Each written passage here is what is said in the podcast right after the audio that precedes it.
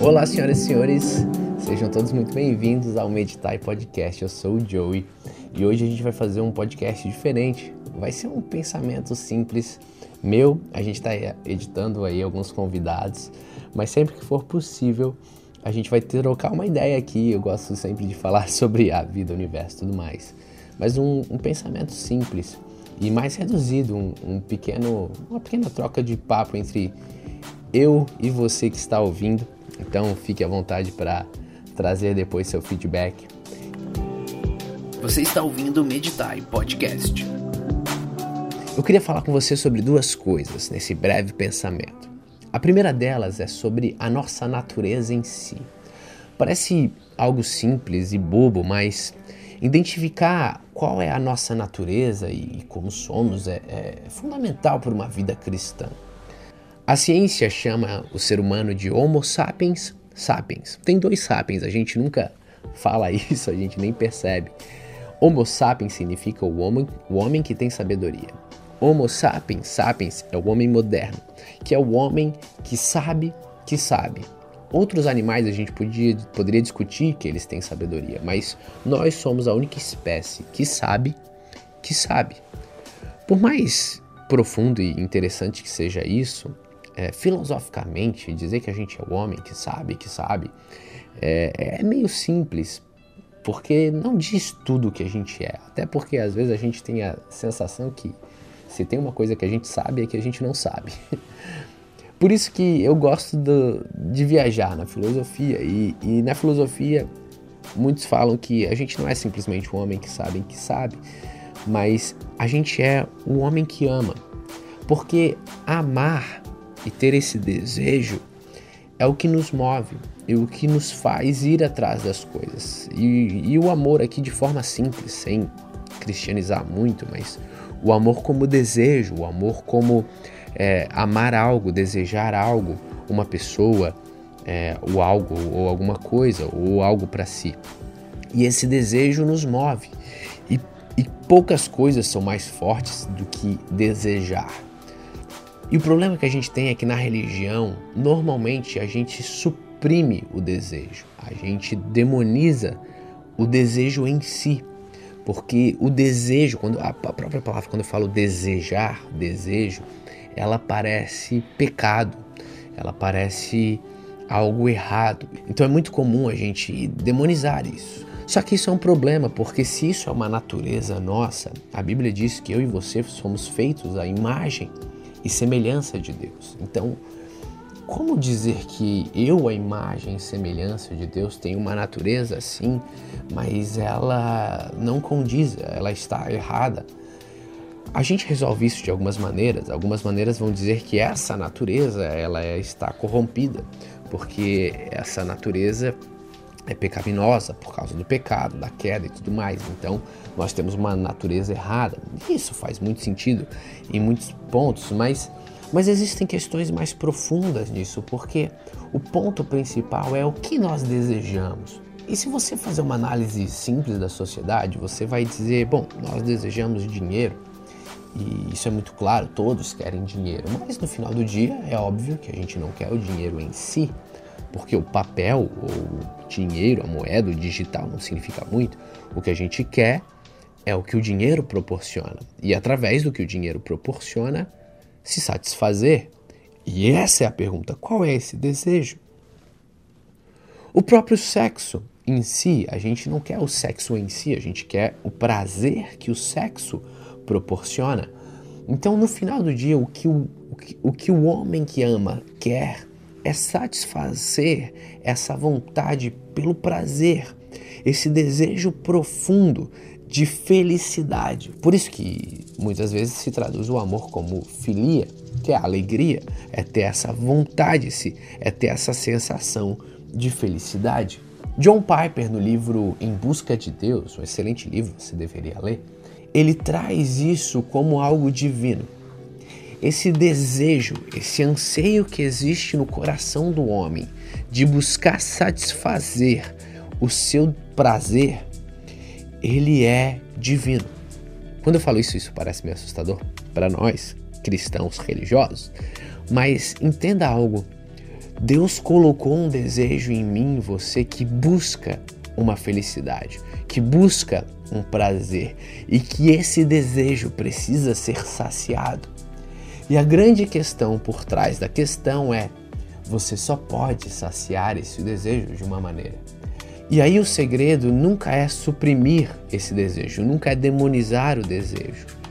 Mas o segredo é desejar a coisa certa. A busca pelo prazer e pela felicidade pode ser saciada somente de uma maneira. E é isso que Piper fala: você tem que buscar essa felicidade e saciar esse desejo na única coisa que pode satisfazê-lo. Por isso que Davi fala: uma coisa eu peço ao Senhor e essa coisa eu vou buscar, que eu possa habitar no seu templo todos os dias da minha vida, para contemplar a sua beleza e meditar no seu templo. O salmista fala que a destra de Deus existe prazeres eternos. E aqui a gente tem um ponto maravilhoso, porque existe uma natureza em mim que é desejar algo. E uma resposta cristã a isso é buscar esse desejo na coisa certa. Isso parece simples, mas muda tudo. Huckmack tem uma frase que diz: Jesus não morreu simplesmente para tornar cristãs mais pessoas. Isso não basta.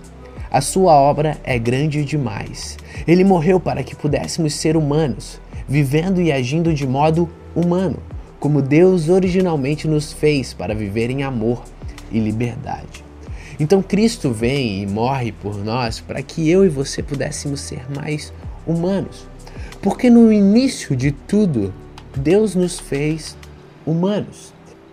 E essa é a beleza da vida cristã. Um desejo mais profundo e real do homem de buscar a Deus, porque nele os prazeres que mais ansiamos serão satisfeitos.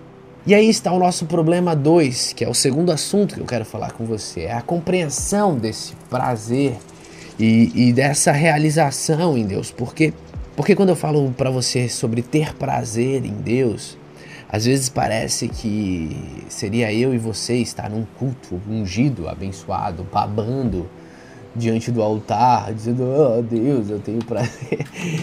E, e, glória a Deus por, pelos cultos abençoados e, e, por aqueles momentos onde há um toque é, do Santo Espírito, mas a verdade é que existe muito mais do que isso. Existe uma vida em plenitude que vai muito além desses momentos. E isso nos leva a esse segundo ponto. Se eu pergunto para você como você glorificou a Deus hoje, não sei que horas você está ouvindo isso, mas no dia de hoje, como você glorificou a Deus? Bom, a nossa lógica religiosa faz um cálculo na cabeça e diz: bom, hoje eu hoje eu li a Bíblia, hoje de manhã eu fiz um devocional, eu separei um momento para estar em oração diante de Deus. Eu cantei algum louvor, eu, eu fiz é, um momento onde eu escutei a Deus e, e, ou eu fiz uma boa ação, eu tu vai expandindo, mas existe algumas coisas que na nossa cabeça glorifica a Deus. Isso é um problema de dualismo, porque Paulo vai falar em Coríntios que quer comais, quer bebais, fazem tudo para a glória de Deus. Então, quando eu pergunto para você como você glorificou a Deus hoje, raramente alguém vai dizer: Não, hoje eu fiz um café da manhã com bacon. E que pode glorificar a Deus mais do que bacon? hoje eu fiz um café da manhã caprichado e eu fiz bem feito e eu disse: Deus, obrigado pelo bacon. Você glorifica a Deus vivendo uma vida que Ele quer que você viva. Quer comais, quer bebais, fazei tudo para a glória de Deus. E isso é um ponto de virada, porque essa vida de prazer em Deus é uma vida de plenitude que não se limita ao culto clero domingo ou a práticas que a gente tradicionalmente acha que são religiosas. Esse inverno eu tenho um compromisso comigo mesmo de ir na Serra Catarinense e ver os canyons. Eu moro em Santa Catarina e eu nunca fui nos canyons catarinense. E eles ficam a três horas e meia daqui onde eu moro, né? E parece bobo, algumas pessoas vão dizer, poxa, Joey, que legal, deve ser muito bacana, eu acho que você vai ficar muito feliz vendo é, a serra e tudo mais. Mas o fato é que eu quero ir para que o nome de Deus seja glorificado. E entenda que eu não estou aqui numa posição religiosa dizendo assim, ó oh, Deus, estou indo para que o seu nome seja glorificado. Não, eu estou indo porque Eu não quero chegar no céu um dia e Deus olhar para mim e eu falar assim: então, eu nunca fui nos canyons. E eles estavam a três horas e meia de mim.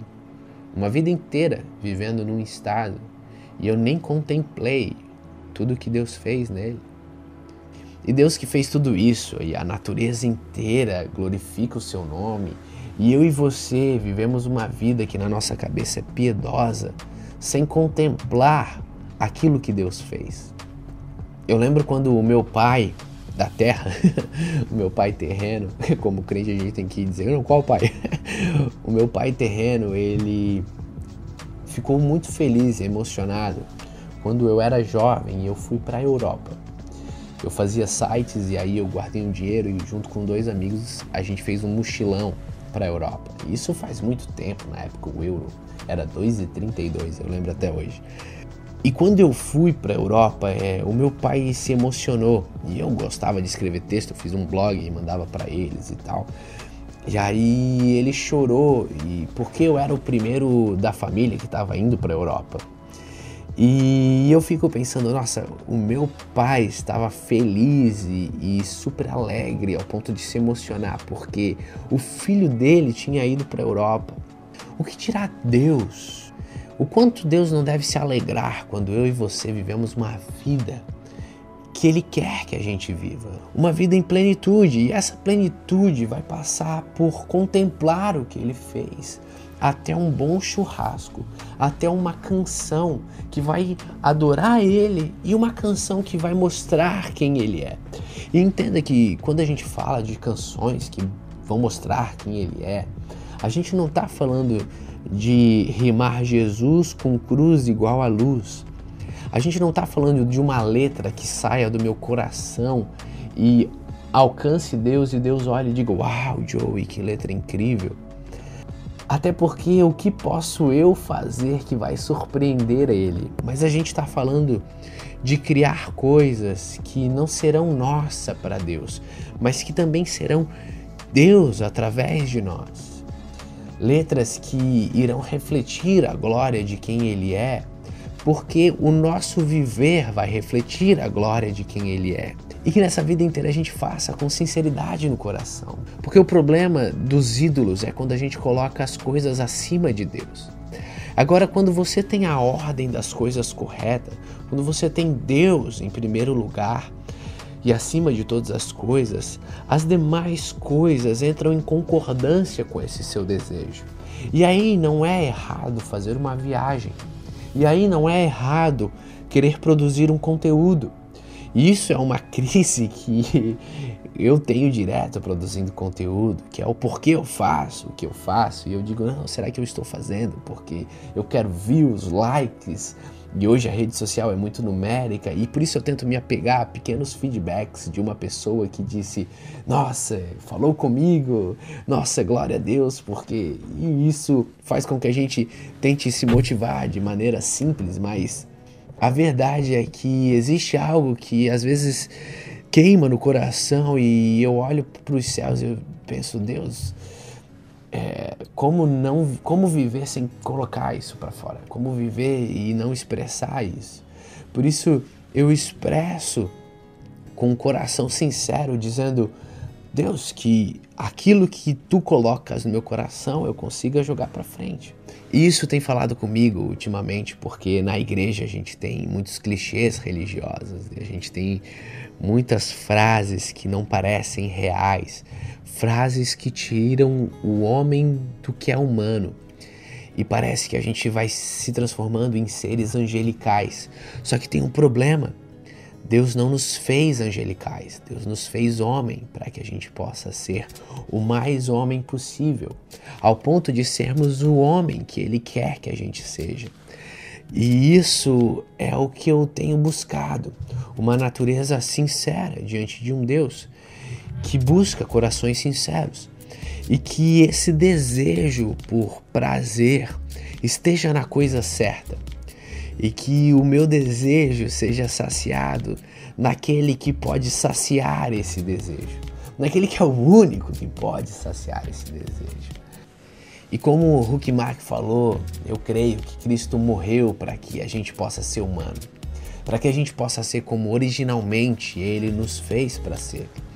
E isso vai em todas as coisas. O grande ponto final é o quanto nós desejamos isso. Porque uma pessoa que ama, uma pessoa que realmente deseja algo, ela está disposta a fazer muita coisa por isso. Eu vi uma série esses dias e uma pessoa queria, uma moça queria fazer aula de artes em Nova York, a empresa estava dando o curso e ela estava meio insegura e falando, ah, não sei se eu devo fazer. E a supervisora disse: existe um milhão de razões para você não fazer algo. E essa frase me pegou.